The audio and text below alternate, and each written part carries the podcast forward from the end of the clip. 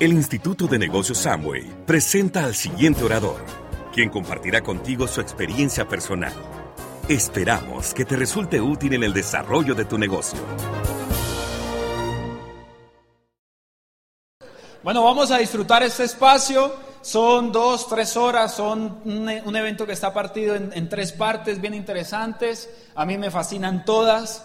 Y en esta parte pues quiero aportar a tu crecimiento empresarial, en esta, en esta parte quiero aportar a tu crecimiento personal. Esta parte tal vez tiene un poco, digamos, entre comillas, técnica, que no sé por qué le llaman así, pero tal vez es el ejemplo de lo que uno ha estudiado y ha practicado, que estoy seguro que nos sirve a todos. Inclusive me sirve a mí cada vez que la expongo, estoy aprendiendo otra vez, estoy renovándome. No sé si te ha pasado que te lees un libro por segunda vez y aprendes cosas diferentes. ¿No te ha pasado que te escuchas un audio por segunda vez y aprendes cosas diferentes? No sé si te ha pasado que tienes una situación, la repites, la repites y cada vez estás aprendiendo algo. Ahora, ¿quién está aprendiendo algo? Quien está alerta al aprendizaje. Porque también existen personas o existen momentos donde lees el mismo libro dos veces y no aprendiste nada. Porque no estás atento atento a lo que está pasando. O sea, hay que estar conscientes totalmente del presente, de lo que está pasando con tu vida, de lo que está pasando hoy en día, de lo que estás construyendo hoy en día. ¿Qué es lo que estás construyendo? Lo que estás construyendo se va a ver como resultado en cinco años. ¿De qué manera? Si ni siquiera lo habías pensado posiblemente, pero de qué manera lo que estoy haciendo hoy en día se va a ver, se va a notar en cinco años, en diez años, en dos años, no sé. Te voy a poner un ejemplo. Si en estos momentos con tu pareja estás siendo cariñoso, detallista, si entregas un detalle, puede ser no material, puede ser una, una buena palabra, puede ser una caricia, lo que sea, ¿Estás construyendo una relación a largo plazo? Claro, pero si no, si te olvidas de esa rosa y no la riegas, ¿qué va a pasar en cinco años? Muere. Pero lo mismo es tu vida. ¿De qué manera estás regando hoy tu vida? ¿Qué información le estás colocando? ¿Qué cuidado estás teniendo? ¿Qué hábitos estás teniendo? Porque malos hábitos en cinco años hay enfermedad, hay frustración, cosas negativas, problemas, circunstancias, todo en cinco años o en diez años o no sé qué término o qué plazo le coloques tú. Pero si hoy en día tú te estás capacitando, estás construyendo tu empresa, estás ayudando a los demás, si hoy en día te estás informando con la información que necesitas para cumplir el propósito que tienes en la vida, en cinco años posiblemente lo vas a cumplir. Es sencillo. Es la siembra y la cosecha. Y en ese proceso existe algo que se llama el cultivo, el cuidado. Siembras, pero tienes que tener un cuidado con lo que está pasando. Tu papá y tu mamá sembraron un día un espermatozoide. ¿No? fue para todos así? Eso fue la siembra. Pero cuando naciste no te dejaron a la deriva. Ellos entendieron el proceso, el cuidado de esa semilla para que hoy en día tú seas quien eres. Te sembraron, te cuidaron y hoy eres quien eres. No totalmente por los cuidados que tuvieron tus papás, pero sí tienen parte importante en lo que eres hoy todo lo que escuchabas en casa, los cuidados que tenían contigo, los permisos que te daban, todo eso influyó para que seas el adulto que eres hoy. No totalmente, pero influyó. ¿Alguien está de acuerdo con eso? Influyó. James, es que yo no tuve papá y mamá. Bueno, pero entonces fueron tus tíos, tus abuelos o los vecinos, no sé. Pero de pequeño alguien cuidó de ti porque tú no te preparabas el tetero. Alguien cuidó de ti, tú no te podías preparar la comida, tú no te podías vestir, amarrar los zapatos cuando eras bebé. Alguien cuidó de ti, alguien te estaba cuidando. Y ese alguien quiere que salga un buen fruto. Los campesinos no cuidan su siembra para que salga un mal fruto. Pero si y ellos entienden que si no la cuidan, sale un mal fruto. Tú entraste a este proyecto y depositaste una siembra de esperanza en tu futuro. Pero si no cuidas de tu proyecto, que a la vez eres tú mismo, tú mismo eres tu empresa, si no la cuidas, pues más adelante va a haber una empresa más cerrada en Colombia. ¿Han visto que las empresas cierran? Algo pasó. Ay, tan rica que era la hamburguesa de Don Omar. ¿Y por qué cerró? Algo pasó. La hamburguesa era buenísima, pero algo pasó con el empresario. Algo pasó. Algo pasó. No sé qué, pero algo pasó. ¿Has visto que las relaciones se terminan? Uy, pero si se veían tan bien. Pero algo pasó. Algo pasó. Algo pasó en el proceso. Esta parte la llamo éxito al alcance de todos. ¿Por qué? Vine desde Bucaramanga a decirte que tú ya eres exitoso. Lo que pasa es que nadie te lo había dicho. Ya eres exitoso porque no te has ido a tirar de un puente.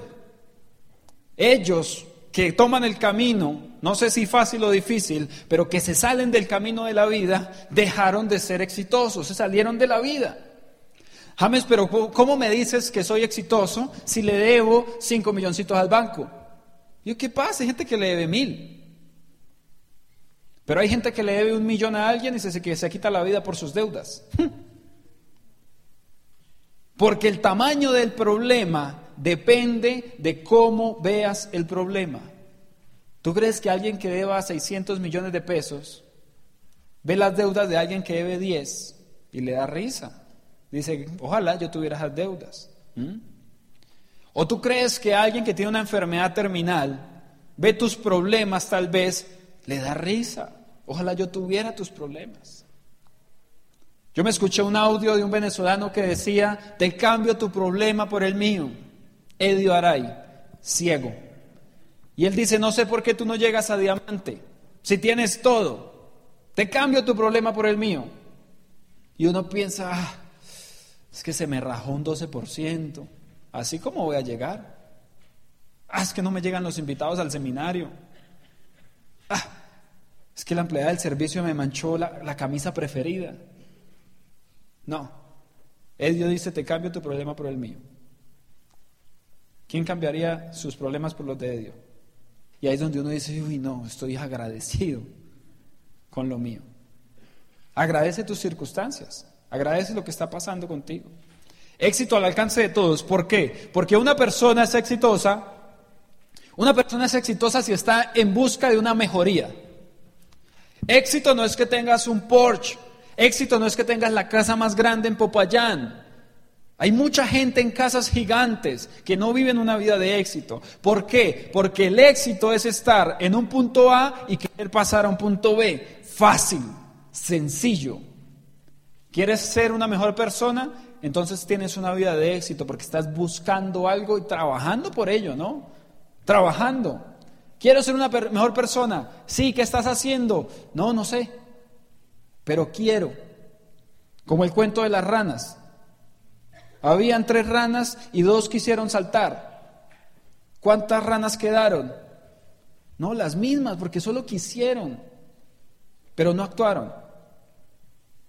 Tienes que querer, pero ese querer te que llevar a una acción. ¿Quieres llegar a un nuevo nivel en el negocio? Pues hay un proceso, planes, citas, contactos, caídas, subidas, caídas, subidas, y un día llegas a ese nivel. Pero llegar a ese nivel que quieres en tu vida o ese ser que quieres en tu vida no significa que seas exitoso. O sea, el punto B no es el éxito, el éxito es el proceso. Dexter Yeager lo decía, el éxito es la realización progresiva de un sueño. Fíjense en esto, ser exitoso es buscar algo mejor, no algo peor, no, algo mejor. La naturaleza del ser humano es crecer.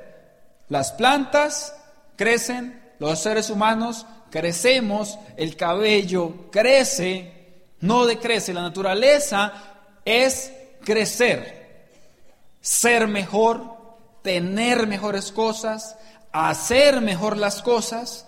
Todos queremos como seres humanos mejoría. ¿Estamos o no estamos? James, pero es que yo ya tengo una BMW X6. Felicitaciones.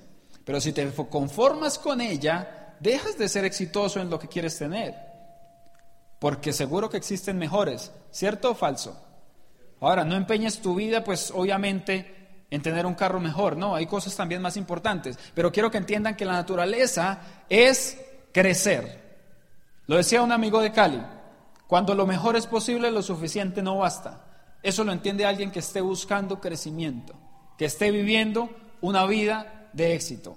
Llegamos al nivel del 12%. ¿Quiénes son 12% aquí? Está buenísimo, ¿no?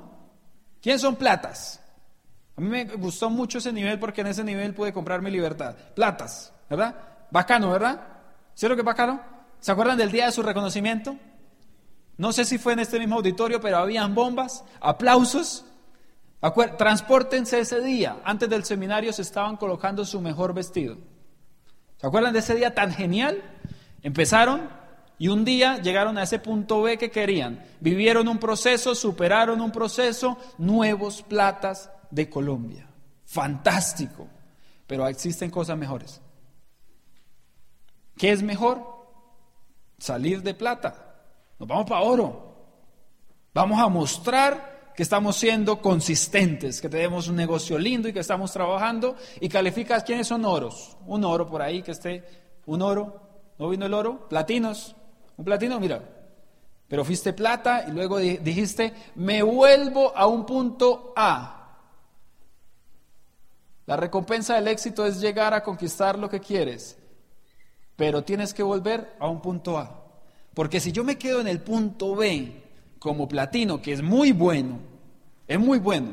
En el nivel de platino yo compré mi primer carro. Era el primero que tenía carro, comprado de contado en mi familia. El primero. Y yo era el primo más pobre de toda la familia. Y toda la familia quedó sorprendida y dijeron, uy, ese James está en negocios torcidos. Ustedes han escuchado gente que cuando ve pasar una TXL Toyota dice, ese es un torcido. Es que es más fácil criticar que trabajar, ¿cierto? ¿Sí?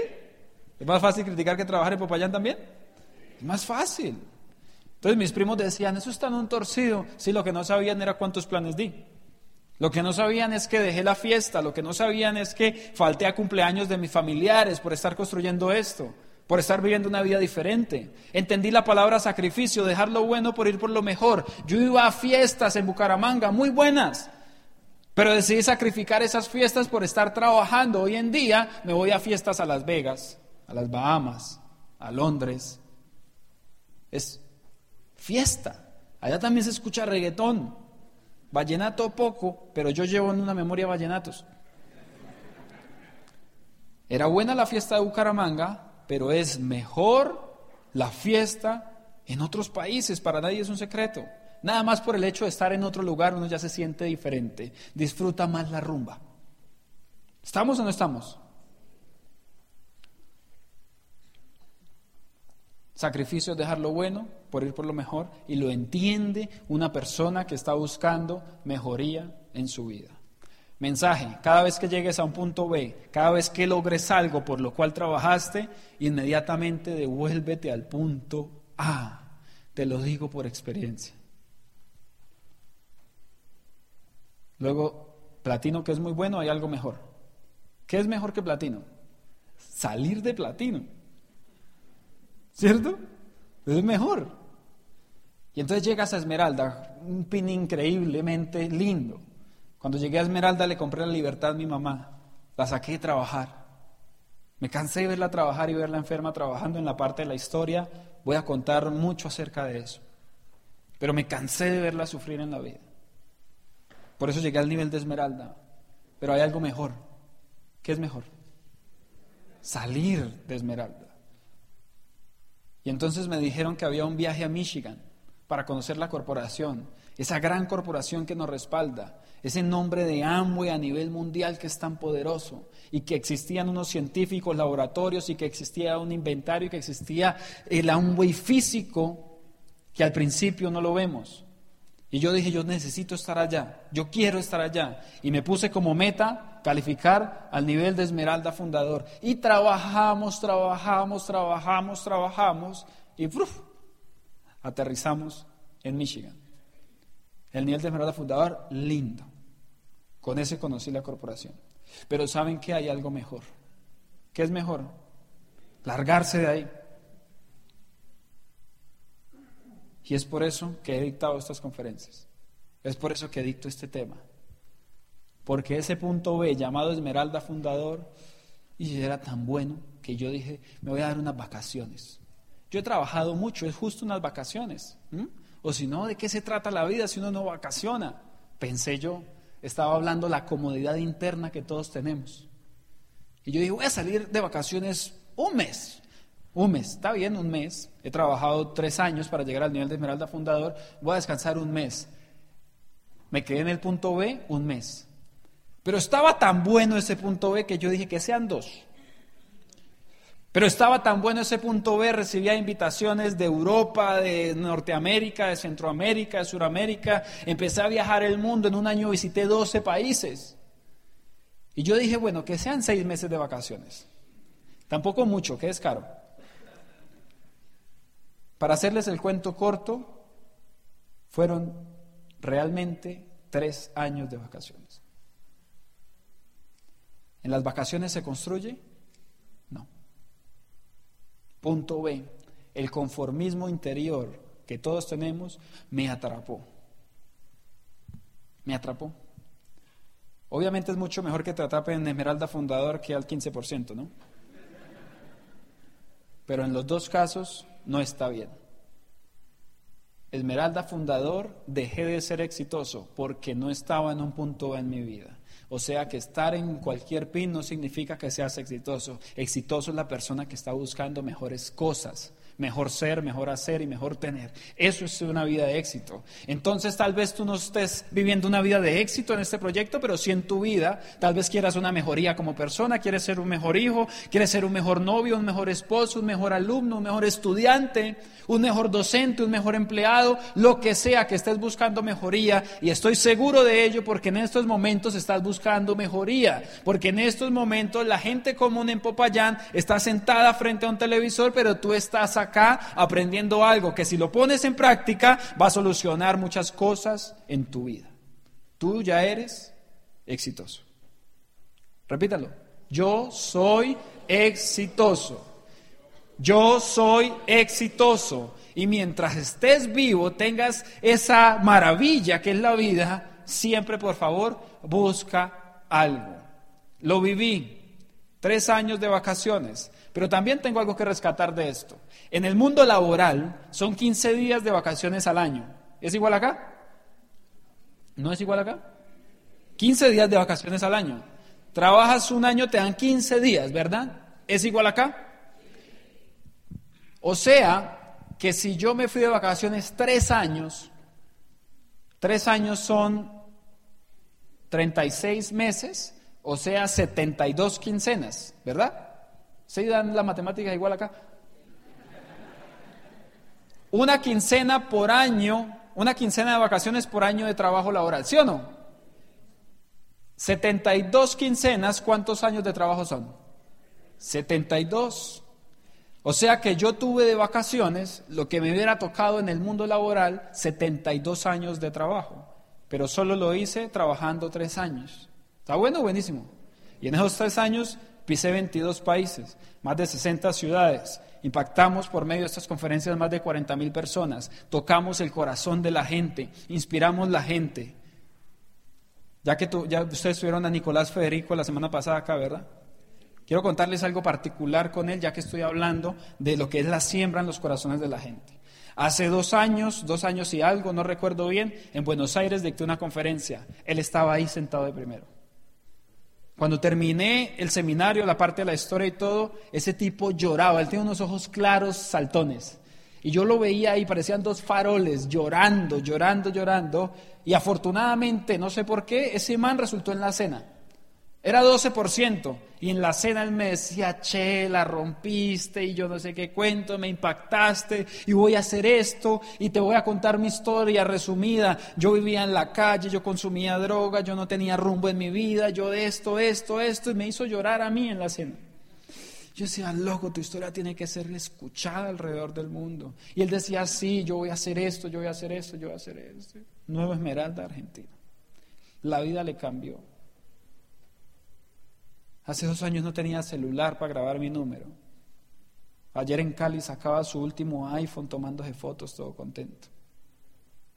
Vivió un proceso de un punto A muy difícil, de una vida difícil, pasó hoy en día a estar llamado a las tarimas del mundo. ¿Por qué? Porque no se rindió y llegó a un punto B. Ahora, que él quiera volver a un punto A para seguir calificaciones, pues es su problema. Por ahora nos ha logrado inspirar a todos con su historia. ¿Quién lo escuchó? ¿Quién de los está aquí escuchó a Nicolás Federico?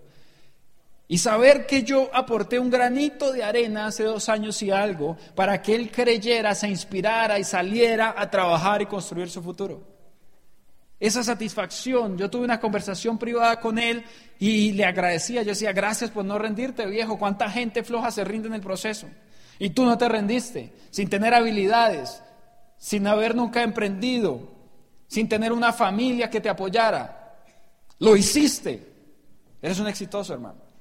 Y él me decía, gracias, gracias, gracias, che, gracias, gracias. Y ayer pudimos compartir, ayer o antier, estábamos con Nicolás en Cali. Nos conocí en su casa y nos vinimos a encontrar en Cali. Esto es fantástico. Sigamos acá. La idea de la primera parte en la que hablábamos de éxito o hablemos de éxito es que entiendas que ya eres exitoso mientras estés buscando algo mejor. ¿Estamos hasta ahí? Todos tomamos el mensaje, ¿verdad? Todos. ¿De dónde saqué eso? De muchos libros y de la experiencia. Viví una vida de éxito, pero también de corazón te digo, he vivido una vida donde no hay éxito. La he vivido. Y no me gusta. Me siento opaco. Opaco. Y cuando me di cuenta de eso, que había perdido mi vida de éxito, reaccioné. Y yo dije, hay que salir a trabajar. Hay que salir a conseguir nuevas metas. Hay que salir a conseguir nuevos líderes. Hay que salir a encontrarlos o a construirlos. Hay que salir a crear organizaciones.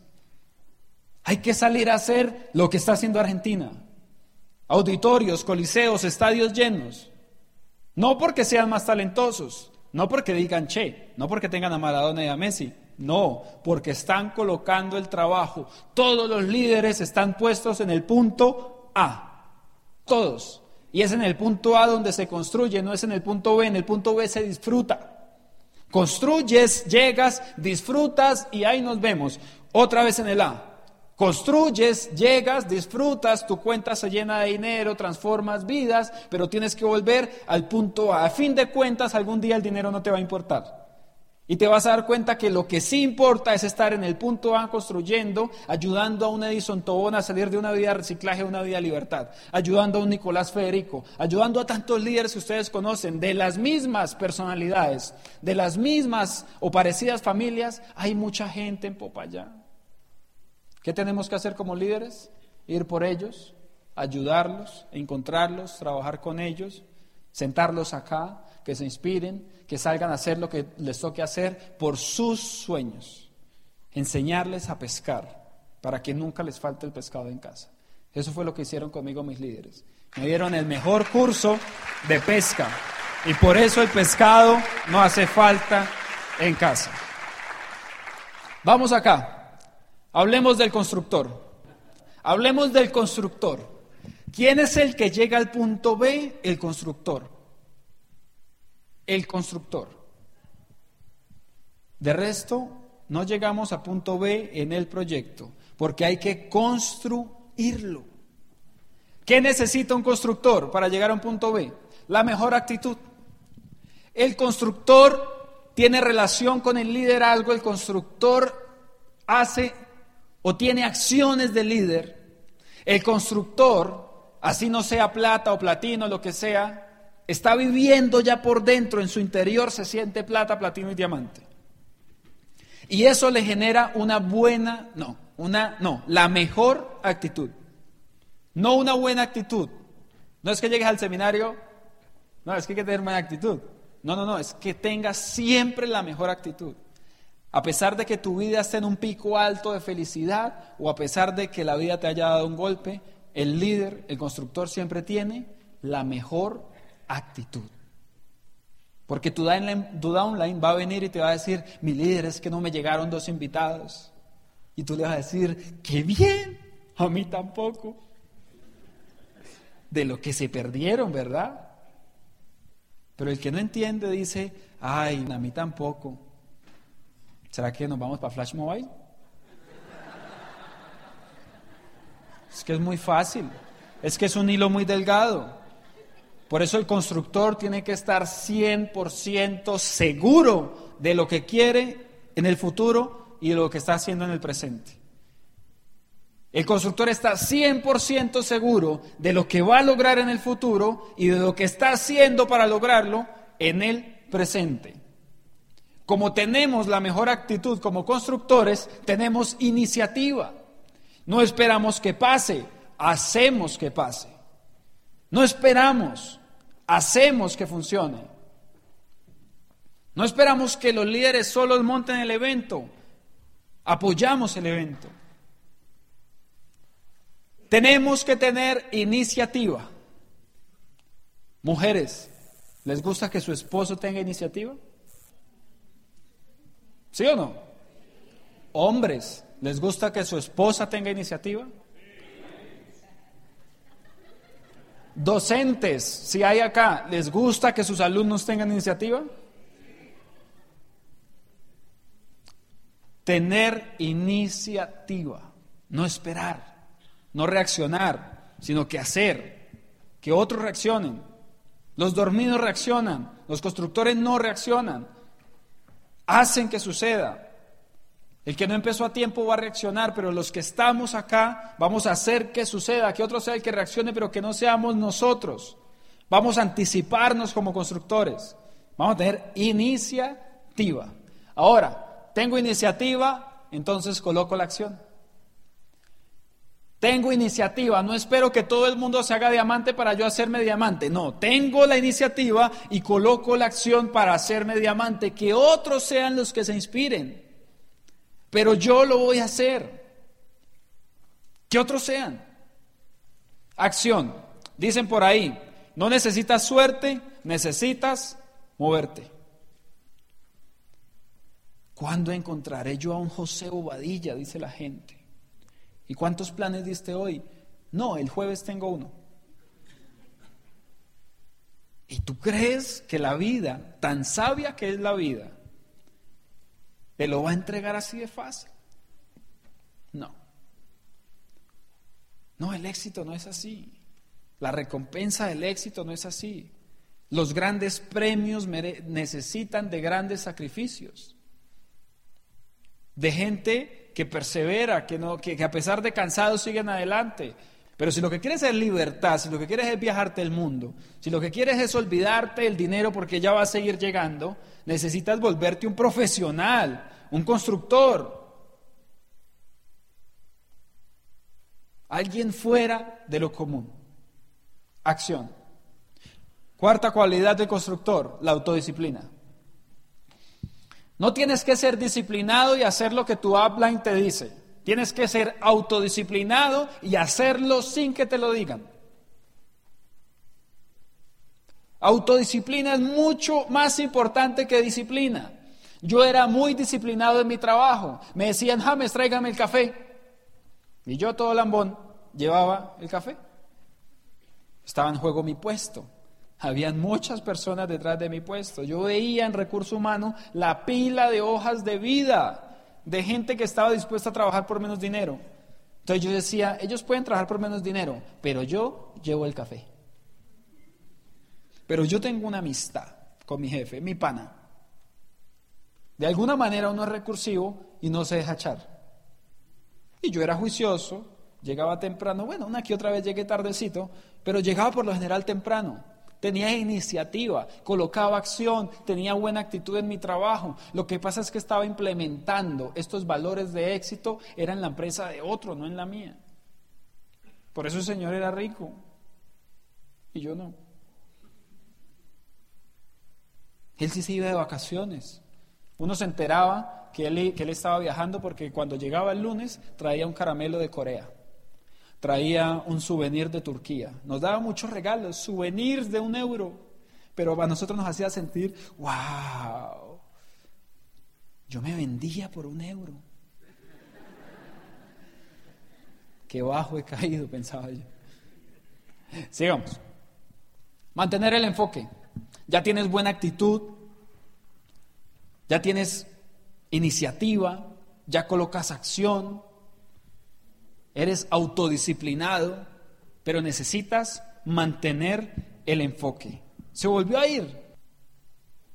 Enfoque. Conocen todos algo que se llama una lupa. Lo de mirar la letra pequeña. ¿Sí? Todos de niños hemos hecho el ejercicio, hicimos el ejercicio de que en pleno sol colocábamos hojas secas, colocábamos la, luca, la lupa, todo el rayo de sol se enfocaba en un solo punto y ¿qué sucedía con las hojas secas? Se encendía. Pero ¿qué pasa si es el mismo sol, si es la misma lupa, si son las mismas hojas secas, pero tú que tienes la lupa en la mano empiezas a hacer así sobre las hojas secas? ¿Qué pasa? Nada. ¿Qué pasa? Nada. La diferencia dónde estuvo, no en la lupa, no en el sol, no en las hojas secas, estuvo en el enfoque. O sea, estoy colocando la acción, estoy tomando iniciativa de hacerlo. Es más, lo hago con buena actitud. Pero si no tengo enfoque, no va a suceder nada. Tenemos el mismo Amway, los mismos prospectos, las mismas herramientas, pero a unos nos cuesta mantener el enfoque. Y por eso ese pin no ha llegado. Cuando tengas el enfoque y hagas las cosas como es, la calificación se va a encender. La importancia del enfoque. Ahora, tienes iniciativa, tienes la mejor actitud, tienes autodisciplina, colocas la acción, mantienes el enfoque. ¿Será que con esto ya puedo llegar a donde quiera llegar? No. Pero tú aquí estás comprando es tu libertad. Tienes que crear organizaciones. Nada de estos cinco puntos, nada va a hacerte llegar a donde quieras llegar si no te adhieres o te tatúas uno de los valores más importantes de éxito que se llama perseverancia. Porque de qué sirve enfocarte, hacerlo, tomar iniciativa, tener buena actitud si lo haces 15 días al mes. ¿Calificas a plata? No. Ay, es que el 15 de enero yo apenas tenía 2.000 puntos, hacían falta 8.000. Si en 15 días hice 2.000, en otros 15 días es imposible que haga 8.000. No, viejo, qué mala actitud por lo menos. Perseverancia, valor importante, todo lo que quieras requiere de tu acción, de tu enfoque, de tu iniciativa, de tu actitud, pero indudablemente de perseverar, porque esa meta que tienes puede que no se dé en el tiempo que tienes determinado, pero no significa que no se vaya a dar. Que se vaya a dar depende de ti. Ahora, hablemos de circunstancias y con esto vamos cerrando la primera parte. Circunstancias. Hace, siete, hace ocho años yo empecé a entrenar el cubo de Rubik. ¿Por qué? Es una historia que tiene que ver inclusive con mi empleo. Ustedes conocen gente que en su horario laboral termina las actividades más temprano y se mete al Facebook un rato. Ese era yo. Pero nos bloquearon la página de Facebook. Y para ese entonces uno no tenía los celulares sofisticados de ahora y tocaba era por el computador. Entonces, he bloqueado Facebook, YouTube, de todo, y yo había terminado. A mí me gusta hacer las cosas, hacerlas de una. Yo no me esperaba hasta las 6 de la tarde para terminar. En vez de ponerme a escuchar o a ver algo interesante que aportara a mi futuro, entonces yo me metí al Facebook. Luego nos bloquearon y entonces yo me recuerdo que cuando yo era mensajero había un periódico que se llamaba El Cubo ¿Existe? El periódico amarillista, ¿sí? sangriento, malvado, que a pesar de todo lo negativo que puedas decir de él, es el periódico más vendido de Popayán. Es barato, la gente le gusta lo barato. Pero trae el crucigrama, pero trae el sudoku. Y en medio de todos los domiciliarios, éramos 22 personas haciendo domicilios en la empresa que yo trabajaba, pues yo me tomaba el sudoku. Y yo empezaba a llenar el sudoku. Y ta, ta, ta. ¿Saben qué es un sudoku?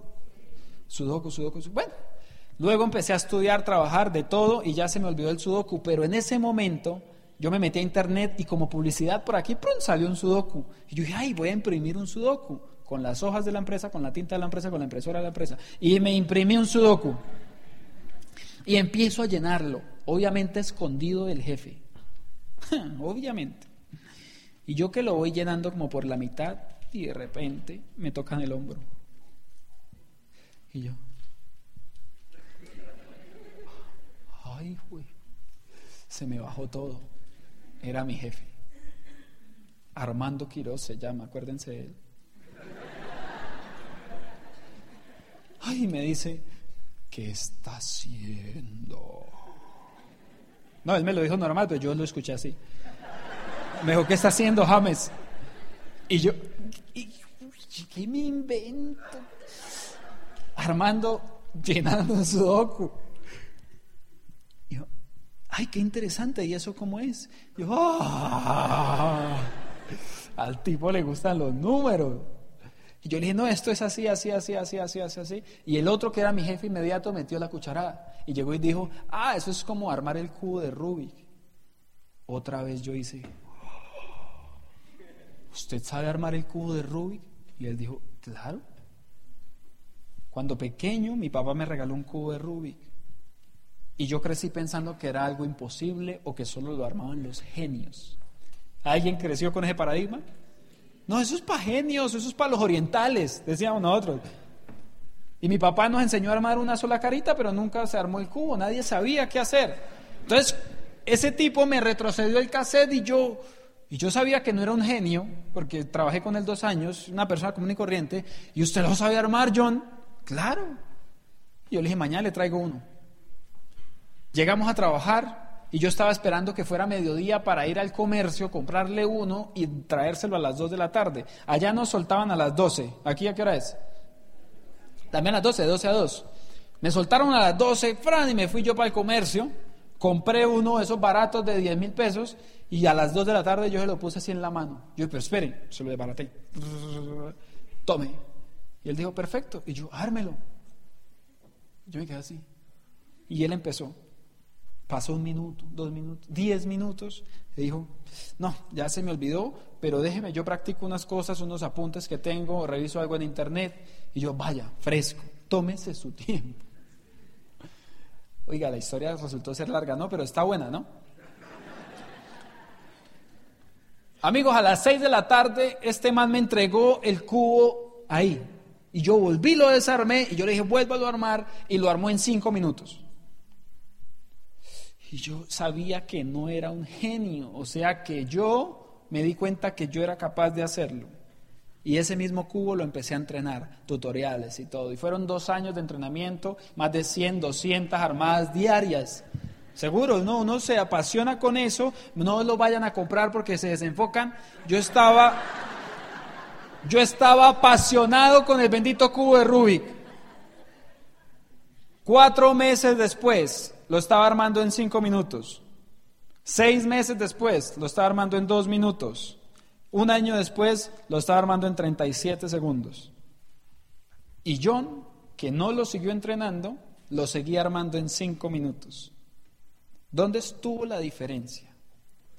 En el entrenamiento, en la disciplina, que cuando íbamos a almorzar a mediodía, él se quedaba dormido después de almuerzo para las 12 volver a entrar a trabajar y yo almorzaba y me quedaba armando el cubo. Él se iba en la noche a ver la novela en su cama para descansar con su esposa y yo en la noche armaba el cubo. 100, 200 veces armaba y desarmaba el cubo y llegué al récord de 37 segundos. Hasta que llega el negocio de hambre de mi vida. Y era o escuchar audios o armar el cubo. El cubo me apasionó, le entregué dos años y medio de mi vida, pero ese momento yo guardé el cubo en una cajita que tengo allá, pa, y me enfoqué en lo que tenía que enfocarme, porque el cubo no iba a resolver mi futuro.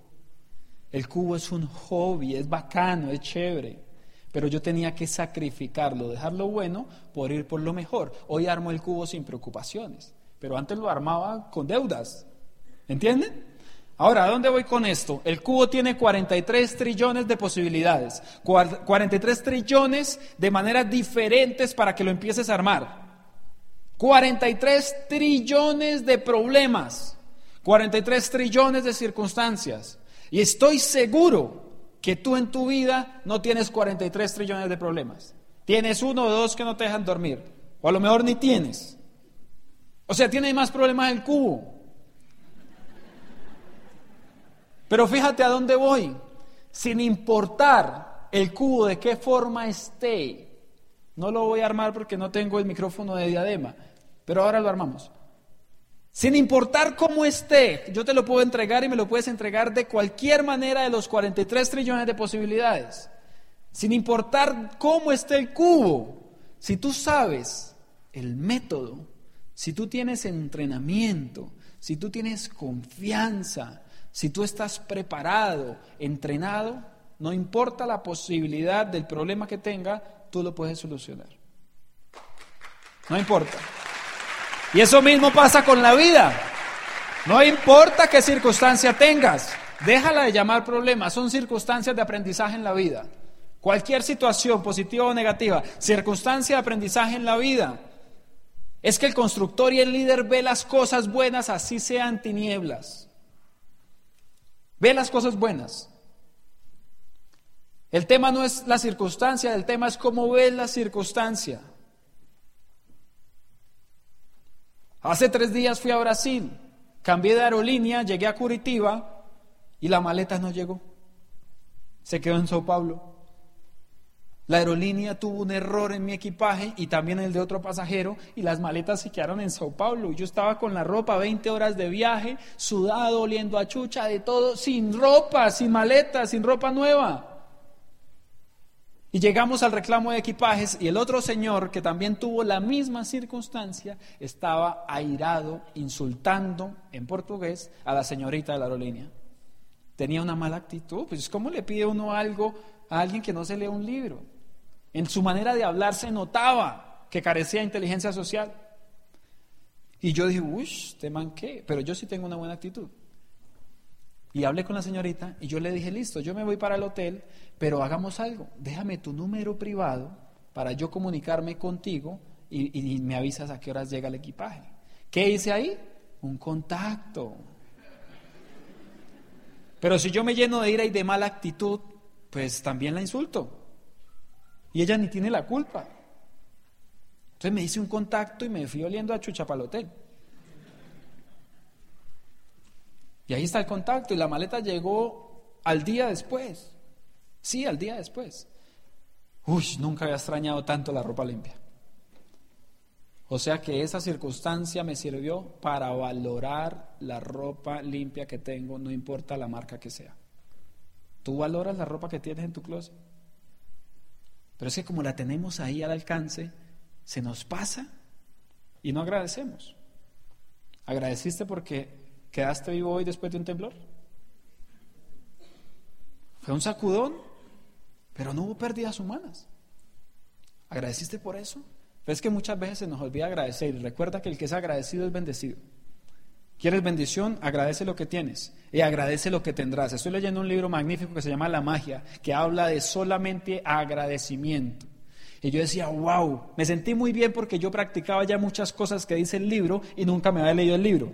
Simplemente cosas que aprendí en la vida, que tener mala actitud no sirve de nada y que ser desagradecido menos. ¡Wow! Pero volvamos al cubo de Rubik. 43 trillones de problemas que son solucionados si tienes la actitud del aprendizaje, el entrenamiento. Igual que tu vida. Ahora, miremos esto. Yo lo armo en 37 segundos, ha sido mi récord. Él se llama Félix Sendex y acaba de batir el récord mundial. Todavía no lo está armando, tiene 10 segundos para mirar todas las ubicaciones de las piezas. Ahora sí lo va a armar, ahí empieza el conteo. Félix Sendex le ha entregado toda su vida a entrenar el cubo de Rubik. 4 segundos con 73. Le ha entregado años. Él prefiere el cubo que una cerveza. Él está entrenando el cubo mientras otros ven televisión. Él está apasionado con eso. Él sí vive del cubo de Rubik. 4.73. ¿Acaso es más inteligente que nosotros? O más bien está más entrenado que nosotros referente a ese tema. Porque tú eres más profesional en unas cosas que él, pero él es más profesional en el cubo de Rubik que nosotros. ¿Qué es lo que falta? ¿Qué es lo que nos diferencia? Solamente entrenamiento, o sea, solamente el proceso. El proceso es lo que marca la diferencia en cada uno de nosotros. Si yo soy Esmeralda fundador y tú no lo eres, no significa que no lo vayas a hacer, significa que te falta el proceso. Si Bobadilla es embajador Corona y nosotros no, no significa que, lo, que no vayamos a hacerlo, solamente nos falta meternos en el proceso. Lo que pasa es que yo, por ejemplo, me dije tres años mirando el proceso de los otros. Ay, me acuerdo tanto de una experiencia que me duele en el alma, pero a la vez me hace feliz. Hace dos años y medio que también, esa misma vez que fui a Buenos Aires, me encuentro en el, allá le dicen el subte. Yo iba a conocer el obelisco de Argentina y me llevaba a mi host y nos encontramos a una empresaria en el subte chiquitita, con una sonrisa toda. Hola, James, vienes de Colombia, ¿qué más? Yo soy colombiana y tal. Ah, qué bien. ¿Y qué más? No, acabé de calificar a, no sé, a oro, no me acuerdo. Y yo, ah, qué bien, vamos a darle para adelante. Dale que vos podés. yo fui como Esmeralda. Pero como yo me fui de vacaciones tres años y me quedé en el punto B porque me agarró el conformismo, conformismo, que es totalmente antónimo de la victoria y del éxito, entonces yo la vi, dale que vos puedes, dale que vos puedes, Esmeralda, Esmeralda fundador, diamante, tres mil personas en eventos, cuatro mil, cinco mil, diez mil, quince mil, Ceci y Ariel. Y yo, ah, no es que sea más inteligente que nosotros, lo que pasa es que estaba en el camino del proceso, en el camino de la construcción. Mientras otros nos quedamos mirándola totalmente agradecidos por lo que ella hizo, porque a muchos nos movió el piso. Y qué lindo es que uno le muevan el piso, ¿verdad? Porque reaccionamos y nos metemos al camino. Eso es lo que necesitamos, meternos en la zona de calificación, dice Claudia Santos. Porque viviendo ese proceso es que el niño es feliz, no alcanzándolo, viviéndolo, viviéndolo y dándonos ejemplo a mí y a ti que con todas las herramientas que tenemos a nuestra mano podemos llegar lejos en esta vida. Pero necesitamos iniciativa, acción, enfoque, la mejor actitud y ante todo, perseverancia. Felicitaciones a los perseverantes. Nos vemos en la historia. Chao.